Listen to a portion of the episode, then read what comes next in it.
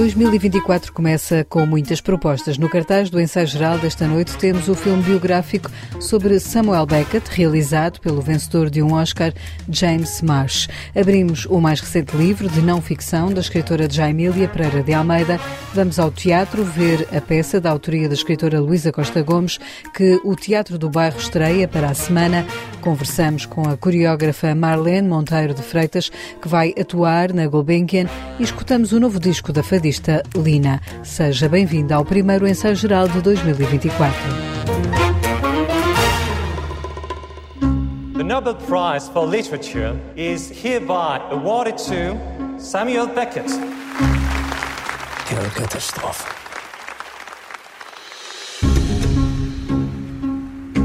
You know this is going to be a journey through your shame. Dança primeiro, pensa depois, é o filme de James Marsh, o realizador, vencedor de um Oscar, que chegou esta semana aos cinemas portugueses. É uma longa-metragem biográfica sobre o escritor e dramaturgo irlandês Samuel Beckett. No grande ecrã, o ator Gabriel Byrne dá corpo a Beckett, o realizador que recebeu o guião em plena pandemia e teve vontade de o rodar. A vida do vencedor do Prémio Nobel pareceu-lhe ter muito para contar. If you think about Samuel Beckett, if you know about se pensar no Samuel Beckett, se souber alguma coisa sobre Samuel Beckett, conhecerá os clichês sobre ele. Conhece o À Espera de Godot, onde nada acontece, ou Dias Felizes, onde as personagens estão presas em areia até ao pescoço e não se podem mover ou fazer qualquer coisa. No entanto, a sua vida é muito preenchida, agitada, cheia de incidentes. Por exemplo, durante a guerra, ele envolveu-se ativamente na resistência francesa. Então há um contraste entre os clichês do seu trabalho e a sua vida tão preenchida, cheia de paixão e de drama. E isso era muito interessante para explorar. Uma vida que parece que não faz parte do seu trabalho, mas que de alguma forma faz. Quando se olha melhor, percebemos que À Espera de Godot foi escrito depois de ele ter estado na guerra e certamente terá sido influenciado pela sua experiência na guerra.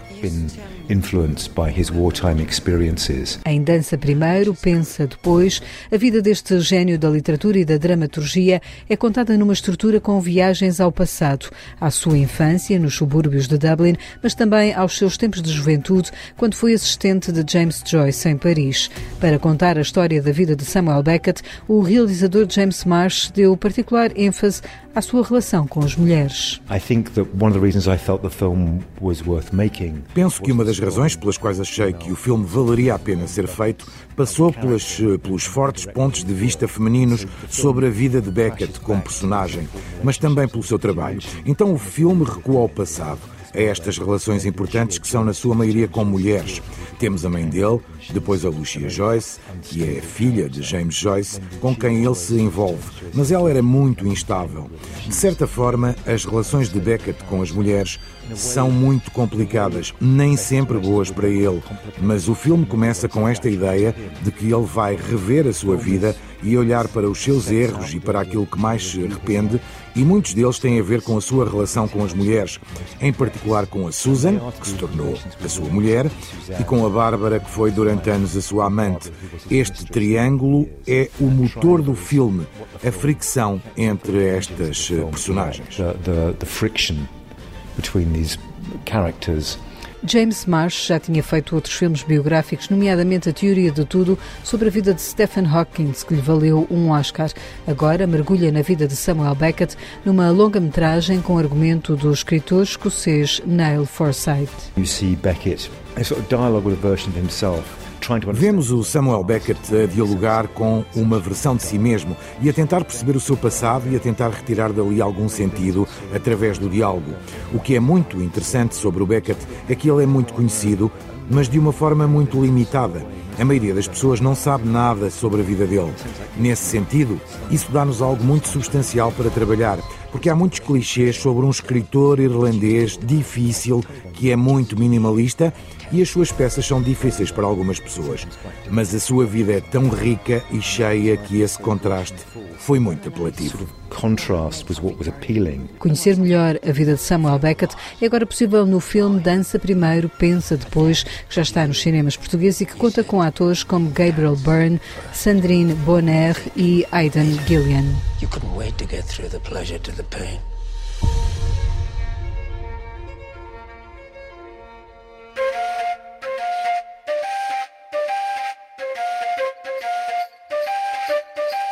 O que é ser uma escritora negra hoje, de acordo comigo? É o mais recente livro de Jaimília Pereira de Almeida. Este é um livro em jeito de ensaio, em que a personagem principal é a própria autora.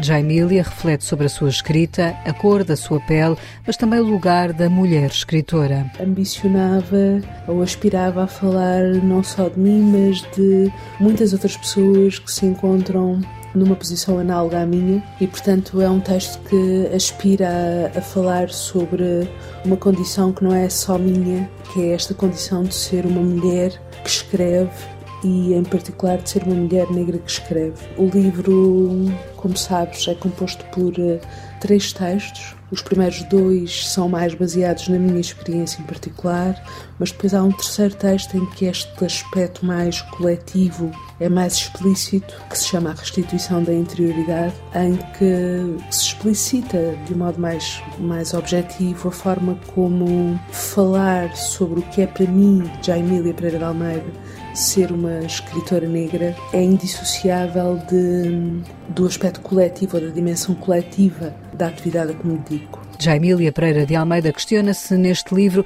até que ponto a imaginação que a leva a escrever livros como Luanda, Lisboa, Paraíso tem ou não também uma questão de cor de pele? Eu, em princípio, à partida, eu recuso essa própria condição. Ou seja, se isso for visto como uma espécie de etiqueta ou como uma espécie de princípio de catalogação do meu trabalho, eu não aceito ou eu não estou confortável com essa catalogação, no sentido em que não estou confortável com a ideia de que haja alguma especificidade que me coloca num gueto qualquer enquanto escritor em relação aos outros escritores. E, no entanto, tal como eu digo também no livro, e sobretudo ao escrever ficção, eu fui compreendendo que hum, a minha identidade enquanto mulher, negra, etc., é indissociável da minha imaginação.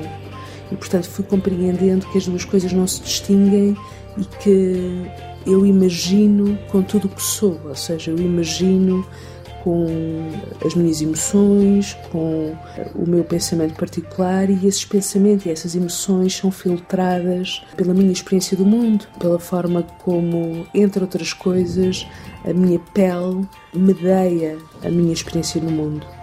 Não é exatamente a mesma coisa ser-se uma mulher escritora e ainda menos é a mesma coisa ser-se uma mulher negra escritora. E portanto o livro fala um bocadinho daquilo de que me fui apercebendo uh, ao longo deste caminho acerca do que significa essas duas coisas. Depois da morte do pai, a escritora lançou-se nesta reflexão.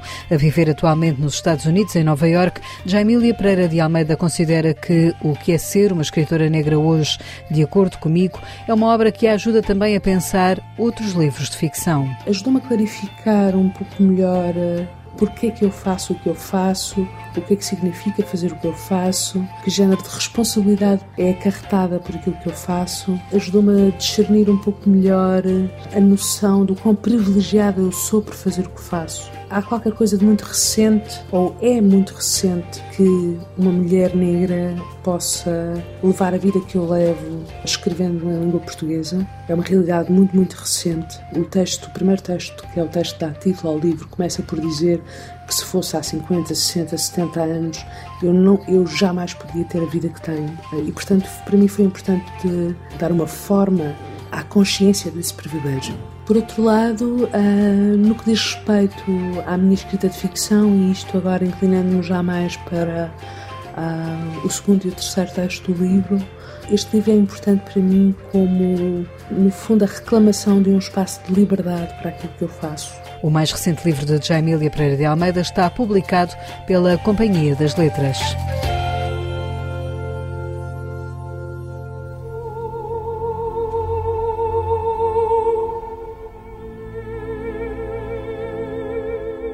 A escadaria principal da Fundação Carlos Gulbenkian em Lisboa recebe na próxima semana, na terça e quarta-feira às oito da noite, uma performance criada por Marlene Monteiro de Freitas. Apresentada pela primeira vez em Portugal, a coreografia, que tem como nome Idiota, integra o programa Dança Não Dança, um ciclo que a Gulbenkian tem em curso dedicado às diferentes manifestações de dança em Portugal.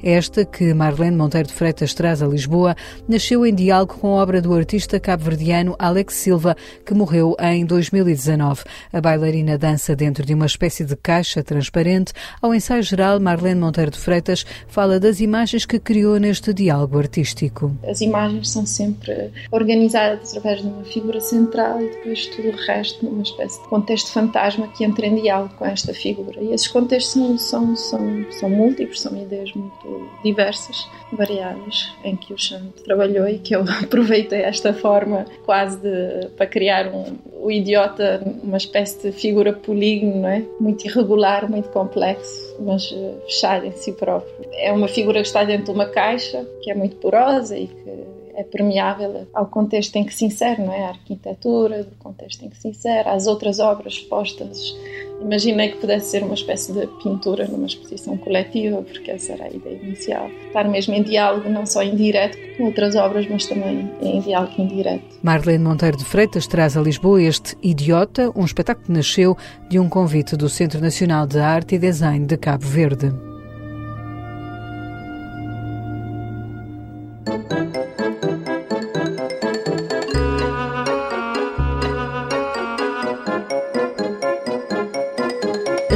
Luísa Costa Gomes escreveu e António Pires encenou.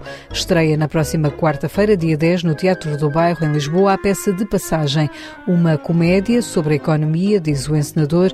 Ao ensaio geral, António Pires explica de que se fala nesta peça que se divertiu a ler. Fartei-me de rir com o texto e quis logo fazer. E isto é um texto, não é uma, uma encomenda. A Luísa escreveu porque, porque, porque sentiu necessidade de escrever, não é?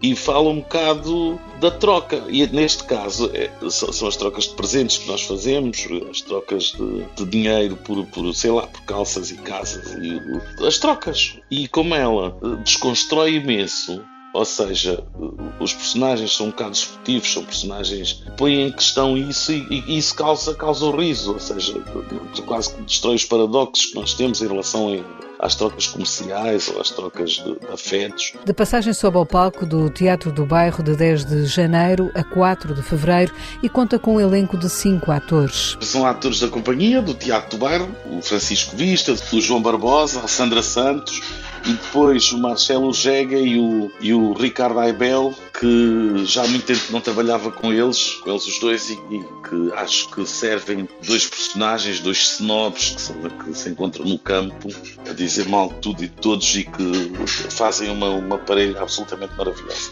A peça de teatro de passagem começou por ser uma opereta em cinco atos, escrita em inglês em 1985. Com o passar do tempo, Luísa Costa Gomes foi transformando o texto até aquilo que ele é hoje. António Pires explica como foi trabalhar com a escritora nesta peça. Eu trabalho muito com a Luísa, não é? Tenho traduzido imensos textos, como os textos, como textos como os da Gertrude que é ela que faz as traduções, que são textos difíceis e que ela tem que pôr alguma coisa dela também, não é? E depois, de vez em quando, faço, faço também textos dela. Aqui no, no caso dos, dos textos, eu, eu até acho que ela se envolve um bocadinho menos, ou seja, ela, ela prefere ver, não é? Ela vai aos primeiros ensaios e diz mais ou menos o que acha, o que escreveu, é muito, é muito mais prazeroso do que se estivermos a fazer o Shakespeare que não lhe podemos perguntar nada. Portanto, ali temos a escritora à frente e, e perguntamos algumas coisas sobre as opções dela, porque é que aquilo está ali, porque está escrito assim, e ela vai, vai falando um bocado e vamos trabalhando um bocado da dramaturgia nos primeiros ensaios com ela, mas depois ela abandona muito. Eu acho que ela tem muito prazer em ver o que eu e os atores fazemos da obra dela, ou seja, ela depois deixa para se deixar surpreender depois no dia da estreia. De passagem, estreia dia 10 no Teatro do Bairro, depois vai fazer uma digressão pelo Fórum Municipal de Alcochete, a 8 de fevereiro, Teatro Circo de Braga, dias 15 e 16 de fevereiro, e a 25 de fevereiro chega aos Recreios da Amadora. Quem nos fala da peça, de Luísa Costa Gomes, é Guilherme de Oliveira Martins, o nosso colaborador do Centro Nacional de Cultura. De passagem de Luísa Costa Gomes com a encenação de Jorge Pinto, conta-nos como o jovem Roberto tirou um ano para ver o mundo. É a lembrança do grande tour romântico. Uma bicicleta é uma concessão à época moderna, bem como a mochila às costas. Quando chega ao topo de uma montanha, encontra António, enfermo, que se retirou do mundo em conflito com a natureza que o circunda.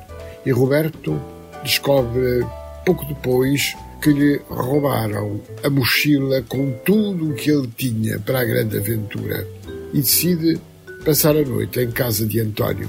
Mas este aproveita a presença do inesperado visitante para cometer o ato desesperado que procurava. Roberto torna-se assim arma involuntária de um suicídio. Domingos e Augusto deambulam nas montanhas e, numa louca generosidade, são testemunhas benévolas das consequências de um autêntico crime. E Maria Rita, com o filho e o marido, procuram sem grande determinação um pai desaparecido. Várias aventuras se geram nesta trama em que o teatro encontra o eterno paradigma da espera de Godot. Germano Almeida escreveu Infortúnios de um governador nos trópicos, na caminho. São as desventuras do coronel João da Mata Chapuzé, que tinha como missão pôr ordem no arquipélago, mas tudo correu mal na sua própria casa. Irene Valerro escreve Alguém falou sobre nós na Bertrand e já nos tinha dado o infinito num junco, fazendo do diálogo com o leitor uma festa literária, pondo nos dias de hoje os clássicos mais antigos. Oran Pamuk, na presença, escreve Noites de Peste. Estamos na ilha fictícia de Ningéria, entre Creta e Chipre, 29 Estado do Império Otomano em 1901. A catástrofe aproxima-se.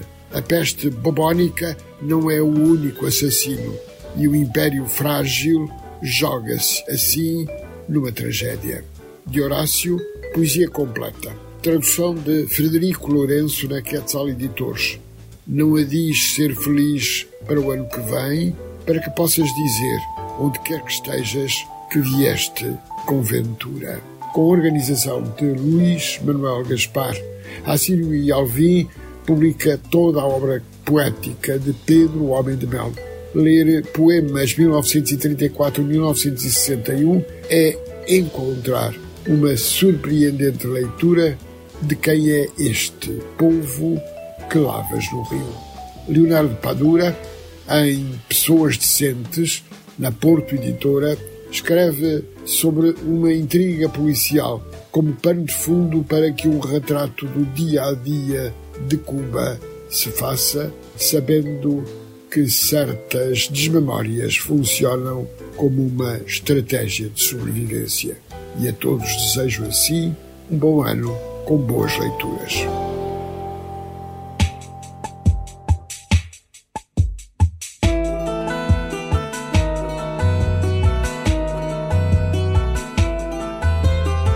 Que temo e o que desejo é um dos temas do novo disco de Lina. A fadista quer, com este trabalho, homenagear os 500 anos do poeta Luís de Camões que se assinalam este ano.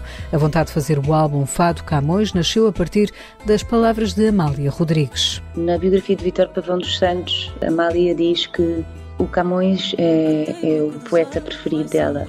Em numa entrevista ao Diário de Notícias, Amália diz que o Camões é o maior fadista que existe e por isso um poeta não deve estar numa, numa gaveta ou numa prateleira. Por isso eh, tive essa curiosidade e essa vontade, esse desejo de gravar Camões e de pegar na lírica do Camões, que veste perfeitamente o, o, o fado tradicional. O disco produzido por Justin Adams sai dia 19 de janeiro e junta a linguagem do fado a uma sonoridade mais contemporânea. Convidei convidei o Justin Adams, que produziu este disco, que traz uh, novas uh, sonoridades, uh, que não são novas, no fundo, o fado já tem influência africana e o Justin Adams tem um interesse pela música africana, pelos ritmos africanos e depois uh, o John Bagot, que é mestre nos sintetizadores e entende também de música clássica e acabou por trazer um cunho pessoal a este, a este disco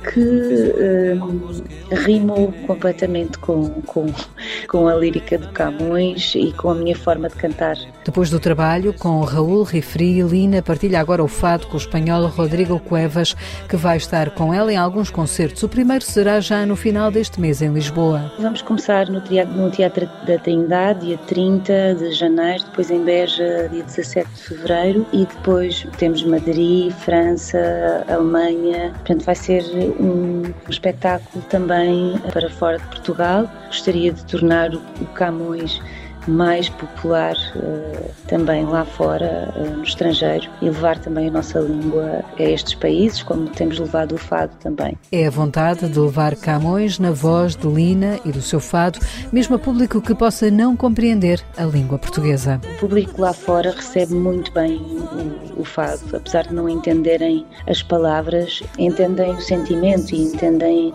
aquilo que nós transportamos na, na voz eh, e a música é, é muito isso, é muito as sensações, aquilo que, que ela nos, nos transmite e depois a música não é, não é geografia, eu acho que a música abrange todas as línguas e, e a nossa sociedade em geral. É com a voz de Lina e este O que Temo e O que Desejo, com letra de Camões, que fechamos o ensaio geral que tem sonorização de José Luís Moreira. Voltamos de hoje a oito dias com novas sugestões culturais para si. Até lá, votos de um bom dia de Reis.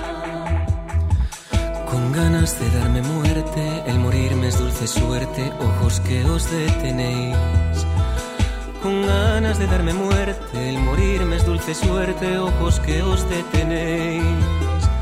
Muerto volved a mirarme, acabadía de matarme porque me resucitéis. Muerto volved a mirarme, acabadía de matarme porque me resucitéis. toda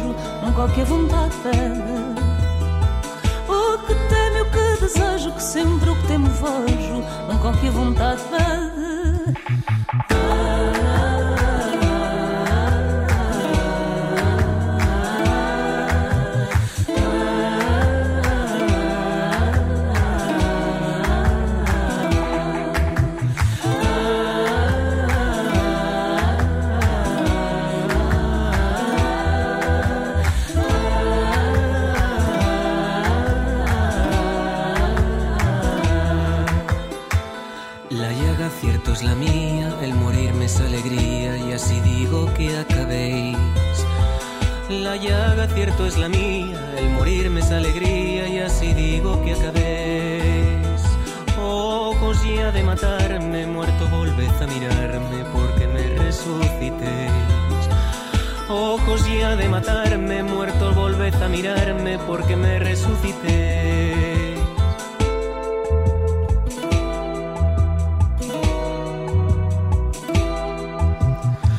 Ojos ya de matarme, muerto volved a mirarme porque me resucitéis. Matarme, muerto volved a mirarme porque me resucité.